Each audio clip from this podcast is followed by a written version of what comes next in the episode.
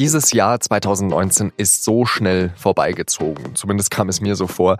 Und ich versuche jetzt mal nur eine Kurzzusammenfassung des Jahres zu geben und das ohne Atempause. Also halten Sie sich fest, ich atme nochmal tief durch und leg dann los. Fridays for Future gehen freitags auf die Straße. Greta Thunberg klagt in New York Politiker und Wirtschaft an. Annegret Kramp-Karrenbauer stapft von einem Fettnäpfchen ins andere. Die SPD wählt mit Saskia Esken und Norbert Walter-Borjans ein neues, unbekanntes Duo an die Spitze. Donald Trump wird vom Repräsentantenhaus angeklagt. Die Briten wählen Boris Johnson mit fulminanter Mehrheit zum Premier und, und, und. Boah, ich hab's hingekriegt. Zeit, das jetzt alles zu ordnen und noch einmal Revue passieren zu lassen. Und das mache ich, wie schon im letzten Jahr, wenn Sie das vielleicht gehört haben, mit unserem unnachahmlichen Chefredakteur der Süddeutschen Zeitung, Kurt Kister. Sie hören den Jahresrückblick unseres Podcasts auf den Punkt. Ich heiße Jean-Marie Magro. Es gibt jetzt noch eine wirklich ganz, ganz kurze Werbeunterbrechung und dann geht es los. Was ist der größte Icebreaker im Büro? Kaffee. Und ein richtig guter Kaffee schmeckt nicht nur gut, er fördert die Produktivität, sorgt für mehr persönlichen Kontakt und nebenbei auch für zufriedene Mitarbeiter. Neugierig? Jetzt eine Woche Nespresso fürs Büro testen. Alle Infos auf nespresso.com slash Maschine-testen.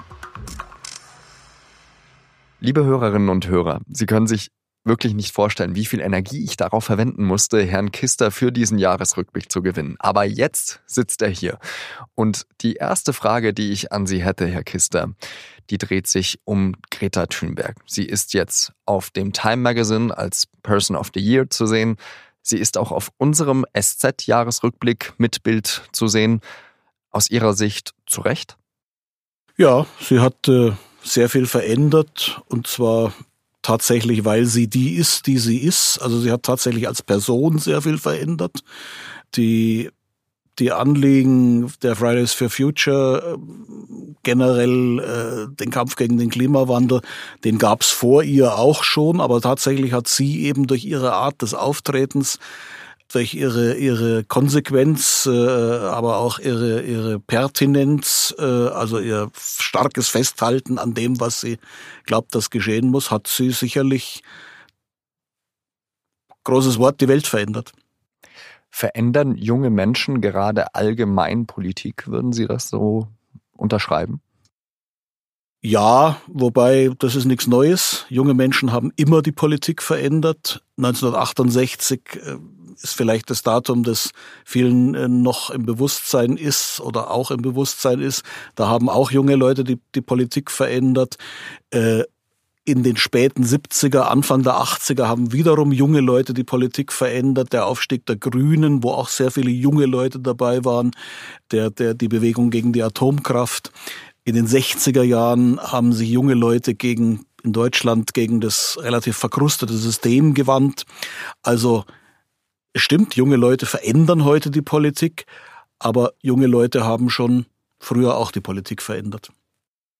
Ja, aber ähm, bei ihr ist ja der spezielle Fall, dass sie ja wirklich erst 16 Jahre alt ist. Können Sie sich als geschichtsbewanderter Mann ähm, ja an eine Person erinnern, die eben schon so im Fokus der weltweiten Öffentlichkeit stand in diesem Alter? Nein, weil es die weltweite Öffentlichkeit erst seit relativ kurzer Zeit gibt die weltweite Öffentlichkeit spricht die Fähigkeit, Dinge, die Menschen in Stockholm oder in Oslo oder in meinetwegen Benedikt Beuern tun, äh, nach Santiago de Chile und Panama City und, und Dnepropetrovsk, da vielleicht nicht, weil das Internet dort äh, nicht so funktioniert, zu transportieren. Das gibt's erst seit relativ kurzer Zeit. Das heißt, es war früher für Menschen generell und für junge Leute vielleicht speziell viel schwerer, die Welt zu verändern, äh, weil die Öffentlichkeit begrenzt war.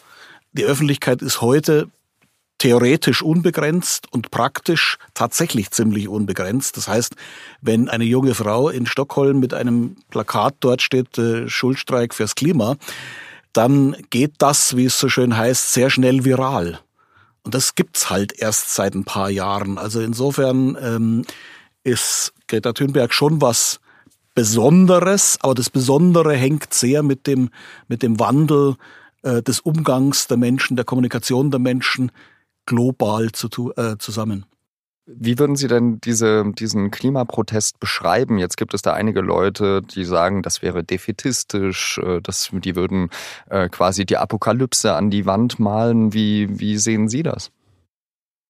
Zum einen ist, ähm, wenn man Dinge wirklich verändern will und wirklich daran glaubt, äh, ist die Nähe zur Apokalypse immer relativ groß. Dieses war auch bei anderen Bewegungen so. Ähm, je mehr sich Menschen für etwas engagieren, desto mehr sind sie davon überzeugt, dass wenn das nicht geschieht, wofür sie sich engagieren, vielleicht nicht unbedingt gleich der Weltuntergang, aber doch Vorstufen des Weltuntergangs drohen. Also die Apokalyptik äh, als Teil einer Protestkultur ist nichts, was, äh, was auch ganz neu wäre.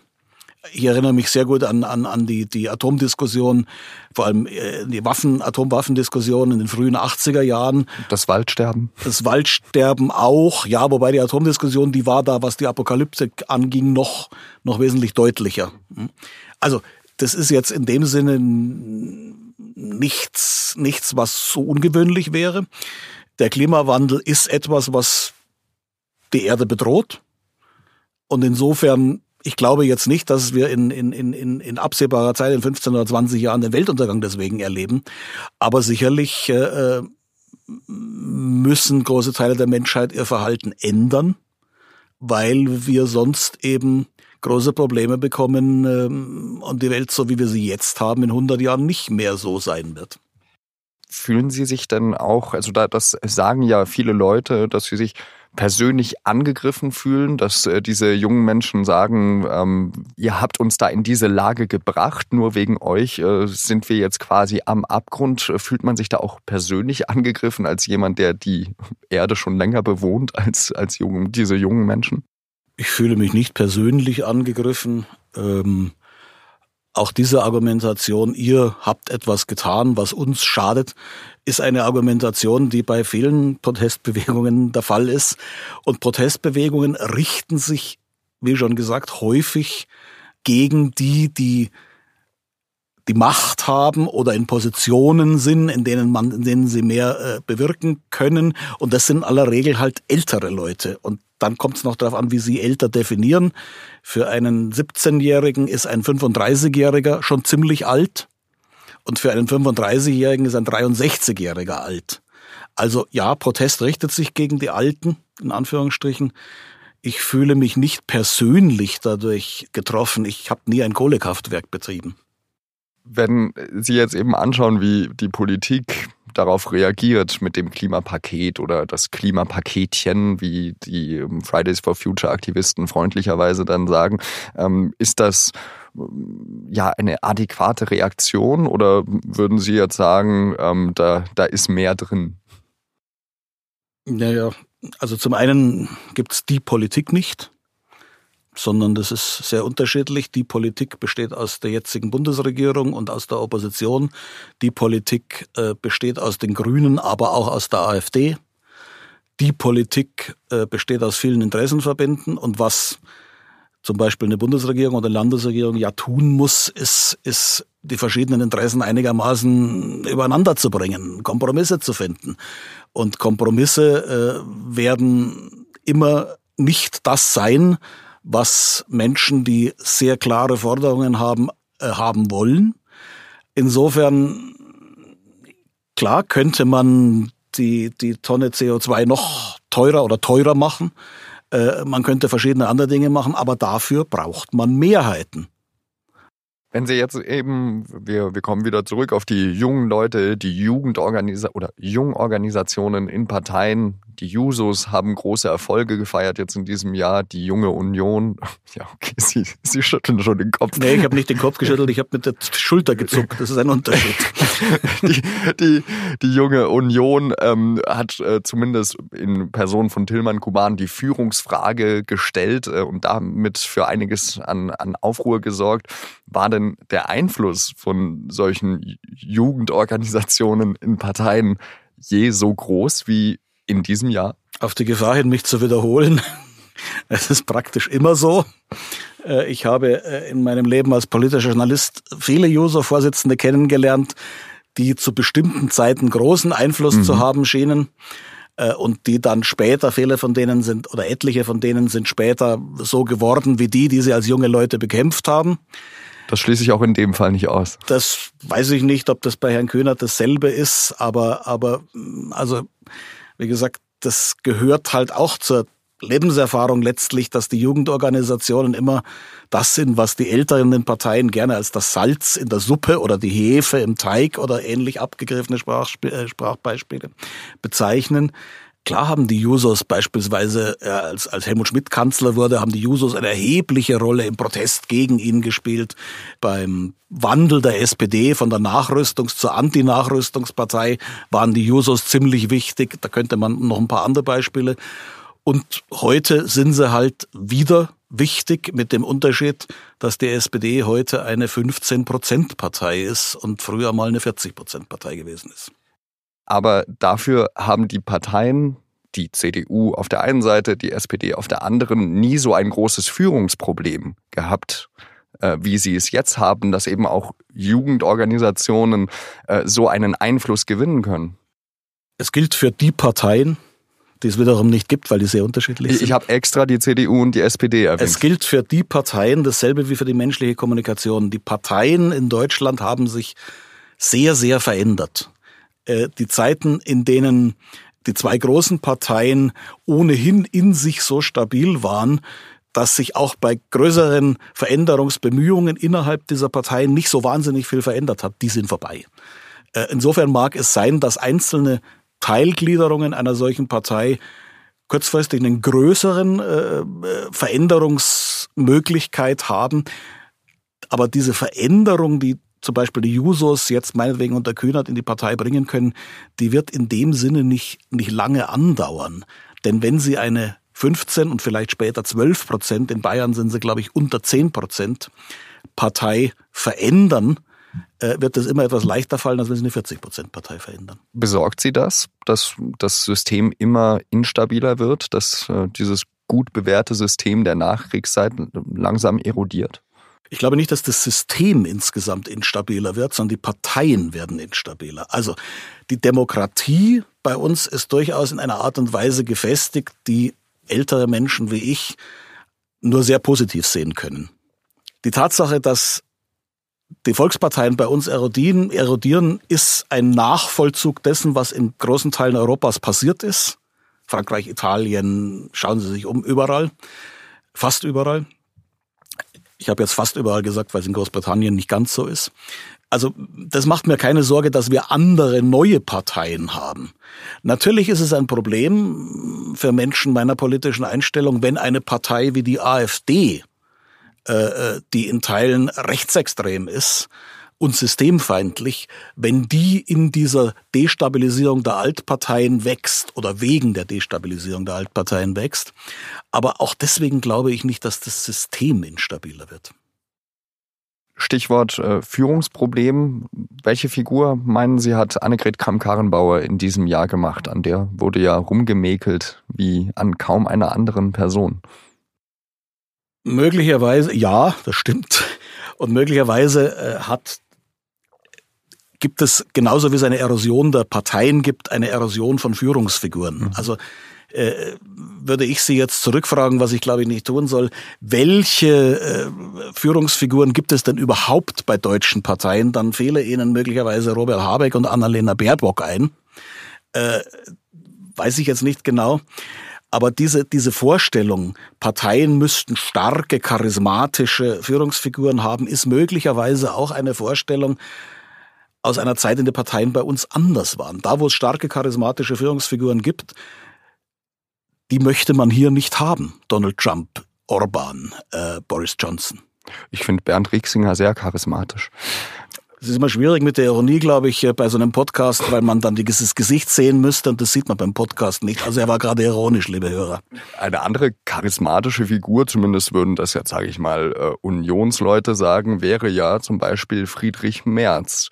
Jetzt äh, wischt sich Herr Kister schon mal übers Gesicht, ähm, der ja gesagt hat, das Bild dieser großen Koalition sei grottenschlecht. Jetzt frage ich Sie mal, ähm, wie fanden Sie denn die Performance von Herrn Merz in diesem Jahr, der erst für ein großes Brimborium gesorgt hat und dann schließlich zurückgezogen hat? Jemand, der starke Sprüche machen kann, ist deswegen noch nicht charismatisch. Das Problem der CDU ist, wie gesagt, zum einen die Tatsache, dass sie halt auch grundsätzlich erodiert und zum anderen, dass sie lange Zeit von zwei Führungsfiguren ziemlich dominiert war. Helmut Kohl und dann Angela Merkel, die unterschiedliche Personen sind oder waren. Ist die äh, überhaupt noch da? Angela Merkel? Naja, natürlich ist sie noch da. Sie ist Bundeskanzlerin. Äh, wenn Sie auf Gipfel schauen, äh, äh, Außenpolitik ist sie noch da. In der Innenpolitik ist sie natürlich nicht mehr so da, wie sie schon mal da war. Ähm, es wäre wahrscheinlich, also es wäre theoretisch besser gewesen, sie wäre, sie hätte den, die Kanzlerschaft und den Parteivorsitz einigermaßen zeitgleich niedergelegt. Das ist bei der Kanzlerschaft ein bisschen schwieriger als beim Parteivorsitz. Aber dagegen hat halt dann auch wieder die Realität gesprochen, denn, denn die Vorstellung, äh, ähm, die Koalition hätte jemanden wie Kramp Karrenbauer nicht zur Bundeskanzlerin gewählt. Dann wäre es zu vorgezogenen Wahlen gekommen.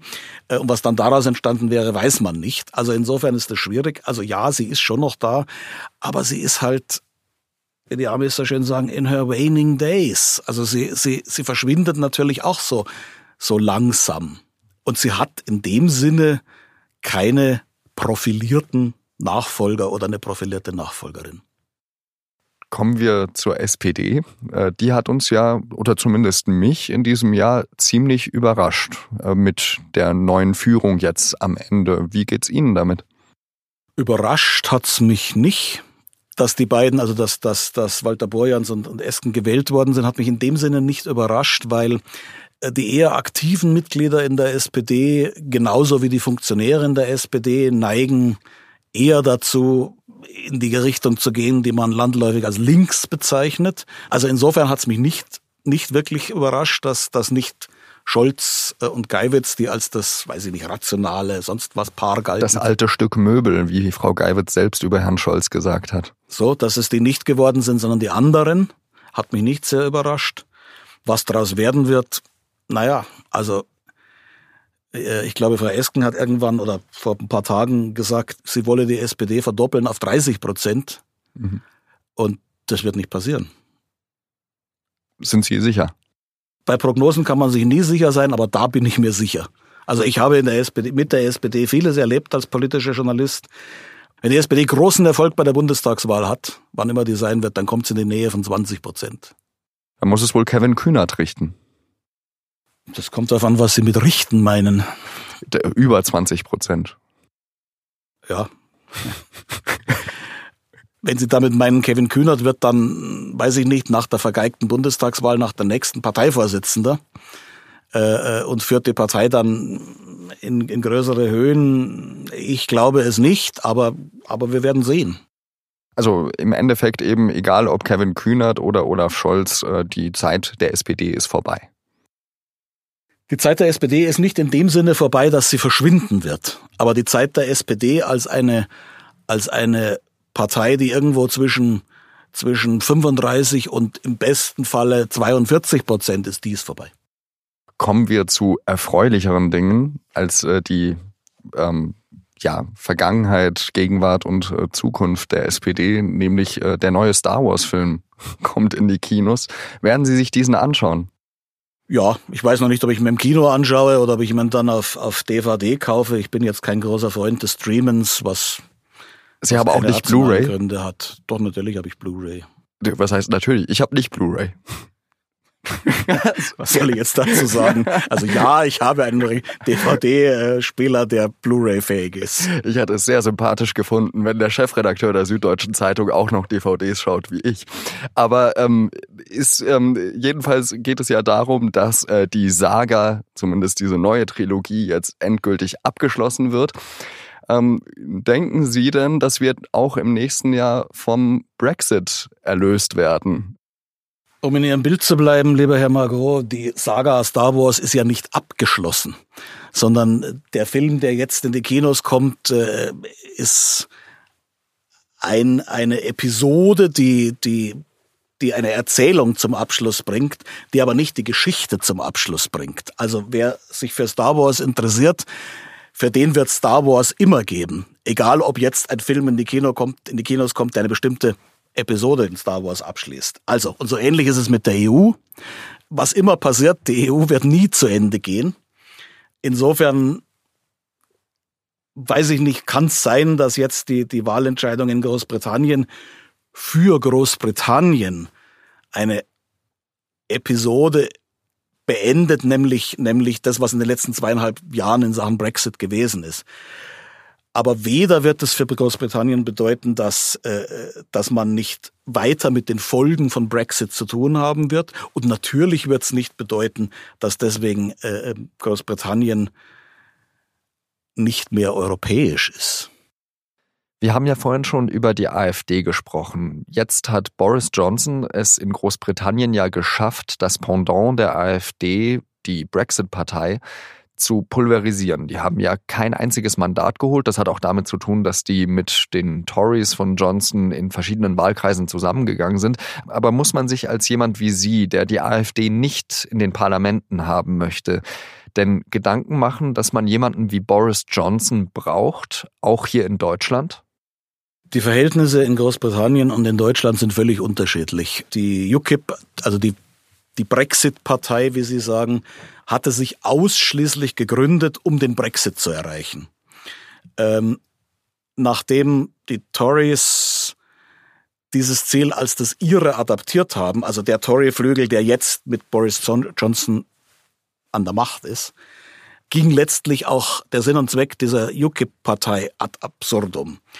Die AfD in Deutschland hat sich zwar Nein, nicht mal das stimmt. Ich wollte sagen, die AfD in Deutschland hat sich in erster Linie wegen der Migration gegründet, wegen der Migrationspolitik von Merkel. Stimmt ja nicht. Die AfD hat sich wegen des Euros an Lucke, genau, wegen des wegen des Euros und aber auch wegen dem Gefühl, dass Deutschland zu viel an Souveränität verliert und solche Dinge. Also die AfD ist ohne dass man sehr viel Positives über sie sagen muss oder möchte. Die AfD ist in dem Sinne deutlich breiter als die UKIP. Insofern würde ein CDU Boris Johnson auch in dem Sinne nicht funktionieren können. Und dazu kommt, dass auf der In also dass, dass in Großbritannien auch die gesellschaftlichen Verhältnisse anders sind. Beispielsweise Labour hat jetzt zwar ziemlich abgekackt in dieser Wahl, aber in Großbritannien gibt es immer noch ein relativ starkes Arbeitnehmer-Working-Class-Milieu. Das gibt's so bei uns nicht mehr. Also da gibt es sehr, sehr viele Unterschiede. Dieses Jahr hat ja auch wieder, wir schauen ähm, nach Übersee, Donald Trump für viel Wirbel gesorgt. Was, äh, was wird Ihnen vor allem von ihm hängen bleiben aus diesem Jahr? Ich weiß nicht, ob mir irgendwas Spezielles von ihm hängen bleibt aus diesem Jahr. Er tut das, was er seit, seit Amtsantritt tut. Was mir hängen bleiben wird, ist, dass er möglicherweise in diesem Jahr deutlicher als zuvor die Grundlage für seinen zweiten Wahlsieg gelegt haben wird oder gelegt hat. Den Großteil der Anhängerschaft, der Wählerschaft von Donald Trump interessiert es nicht, ob Donald Trump lügt, ob er Verbündete wie Deutschland oder andere äh, äh blamiert, beleidigt, ähm, sonst was. Die finden das gut. Das macht nichts wenn die anderen sagen, der lügt, äh, weil da traut sich halt mal einer. Und da habe ich, glaube ich, wie viele andere auch beobachtet, dass dieses Muster, es ist völlig egal, was der Mann macht, solange er sich in dem Rahmen bewegt, den er steckt, äh, dass dieses Muster mm, leider nicht unerfolgreicher geworden ist. Und wenn man dann noch anguckt, einerseits die, die, die, die Schwierigkeit der Demokraten in Amerika, eine Kandidatin, einen Kandidaten zu finden, der den Trump erfolgreich herausfordern kann, plus der mit, das, das mittlerweile auch schon eigentlich nicht mehr in Richtung Erfolg gehende Impeachment-Verfahren, befürchte ich, dass äh, Trump halt eine zweite Amtszeit kriegen wird. Aber Sie waren Amerika-Korrespondent. Wie kann man denn das erklären, dass jemand, der eben gegen alle möglichen Werte, die, die wir hier im Westen eigentlich vertreten, verstößt und, äh, also, und auch keine Manieren hat, äh, durch eigentlich nichts Positives jetzt für mich auffällt. Wie kann so jemand dennoch bei seiner Anhängerschaft so verfangen? Ja, das wäre jetzt eine sehr lange Geschichte, die man erzählen müsste und, und, und, und die mich selber, Sie sagen es, ich war Amerika-Korrespondent, ich habe die erste Hälfte der 90er Jahre in Amerika gelebt, äh, die mich selber auch immer wieder überrascht hat und traurig macht letztlich. Ich bin aus der Generation, für die Amerika noch etwas anderes war, als es heute ist. Als ich jung war, hat man schon manchmal gedacht, ich würde lieber in Amerika leben. Und ich würde den Teufel tun, heute nach Amerika zu ziehen. Bei mir geht's persönliches Wort so, dass ich sage, solange Trump regiert, will ich da eigentlich nicht mehr hinfahren, weil es nicht mehr, weil da viel zu viel von dem ist, was ich absolut nicht mag. Also das ist sehr, sehr problematisch. Dieses Land hat sich in den letzten 20 Jahren sehr, sehr verändert. Natürlich hat eine ganz große Rolle 9-11 gespielt. Die Anschläge damals hat das Land weiter polarisiert so dass es jetzt eben so ist, wie es ist. Also die nächsten fünf Jahre kein Amerika für Sie. Damit rechnen Sie. Gott, das weiß ich jetzt nicht so genau. Ich bin jetzt, kann schon sein, dass ich irgendwie mal hinfahre, beruflich zum Beispiel. Aber ich würde oder ich zögere zu sagen, ich fahre noch mal nach Arizona oder nach Utah, wo es mir immer gut gefallen hat, weil es mir dort gut gefällt. Das ist Nein, das kann man nicht rational, dann gibt es 500 Gründe dagegen, aber ich glaube, ich möchte es nicht, nein. Diese Melancholie hatte ich heute erwartet. Was hat Sie dann in diesem Jahr ansonsten noch schockiert? Schockiert, das ist ein großes Wort. Betrübt. Naja, betrübt sicherlich die Entwicklung, dass es, dass es, äh, dass Nationalismus äh, wieder eine Ideologie zu werden scheint, die an vielen Orten der Welt angenommen, gepflegt wird. Wir haben ja immer so ein bisschen gedacht, das 20. Jahrhundert sei das Jahrhundert der Ismen gewesen, darunter auch der Nationalismus. Und wir würden jetzt in eine vielleicht etwas ideologiefreiere Welt geraten. Das ist nicht der Fall. Ähm, der Nationalismus als Antwort auf die Entgrenzung vieler Dinge in dieser Welt äh, ist immer stärker geworden.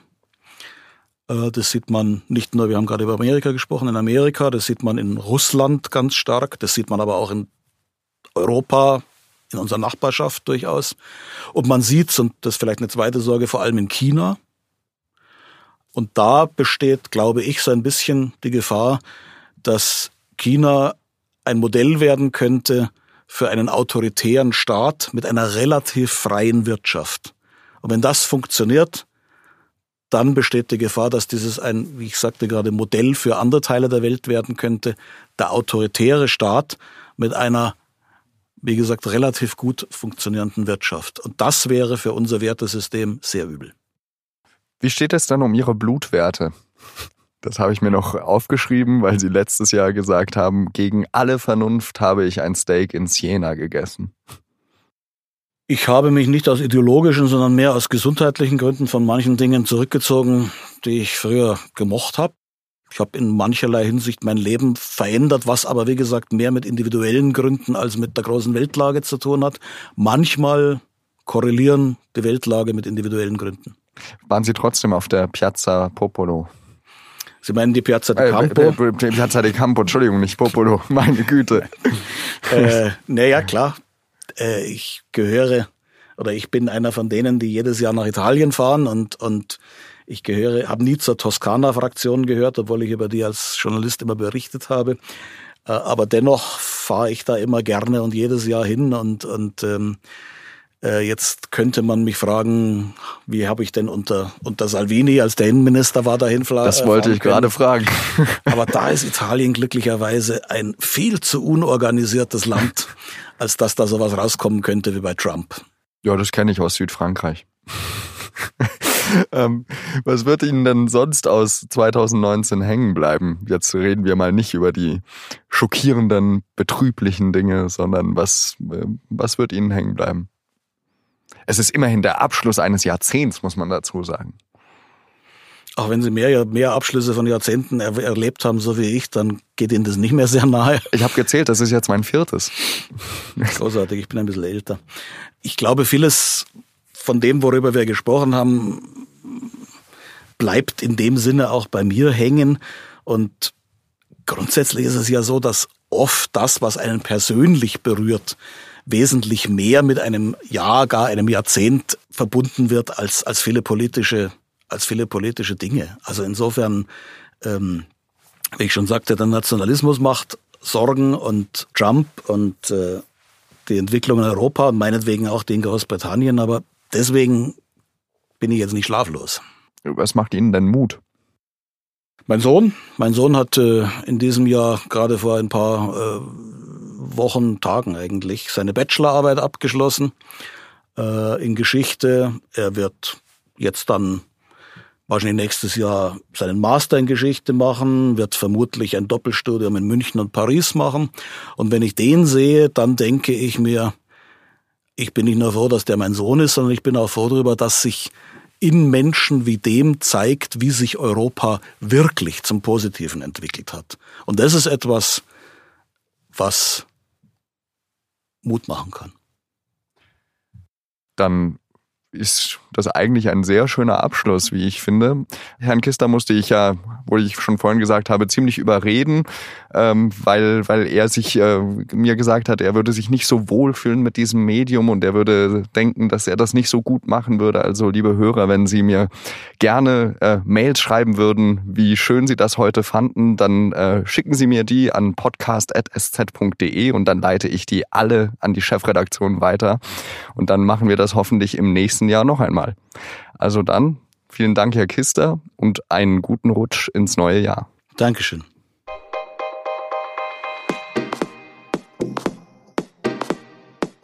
Und 2019 hat noch eine, zumindest wenn wir auf den Anfang des Jahres blicken, ziemlich große Überraschung parat. Damals haben das, glaube ich, kaum Leute äh, für möglich gehalten. Wir haben ja diesen Jahresrückblick früher aufgezeichnet und jetzt hat das britische Unterhaus, das ja dreimal gegen einen Brexit-Deal war, für den Deal von Boris Johnson gestimmt. Zum 31. Januar soll Großbritannien also wirklich aus der Europäischen Union ausscheiden. An dieser Stelle will ich mich noch bei einigen Leuten bedanken, ohne die dieser Podcast nicht möglich wäre. Bei unserer Teamleiterin Laura Terberl natürlich, bei meinen Kollegen Vincent Vitus Leitgeb, Lars Langenau, Antonia Franz, Theresa Parsdorfer, Nora Ederer und Benedikt Witzenberger, die haben sie alle in diesem Jahr auch neben mir hier am Mikrofon gehört haben. Dann möchte ich mich natürlich bedanken bei unseren Redakteuren, Reportern und Korrespondenten, die hier jeden Tag ihre Einschätzungen, ihre Eindrücke und ihre Meinungen abgegeben haben und so uns auch viel Neues beigebracht haben. Und selbstverständlich bei unseren Werkstudenten, unseren wichtigsten Mitarbeitern hier, Caroline Lenk, Julia Ongiat, Carlo Sarski und heute stellvertretend Justin Patchett, die diesen Podcast produzieren und meine Kollegen und mich immer so gut aussehen lassen, weil sie die ganz schlimmen Sachen, und davon gibt es ein paar, immer schön wegschneiden. Und natürlich auch bei Ihnen, den Hörerinnen und Hörern dieses Podcasts. Wir bei Auf den Punkt machen bis zum 7. Januar Pause. Ich wünsche Ihnen für diese Zeit vor allem frohe Weihnachten, besinnliche Feiertage und einen guten Rutsch ins neue Jahr, ins neue Jahrzehnt 2020. Bis zum nächsten Mal eine schöne Zeit und adieu.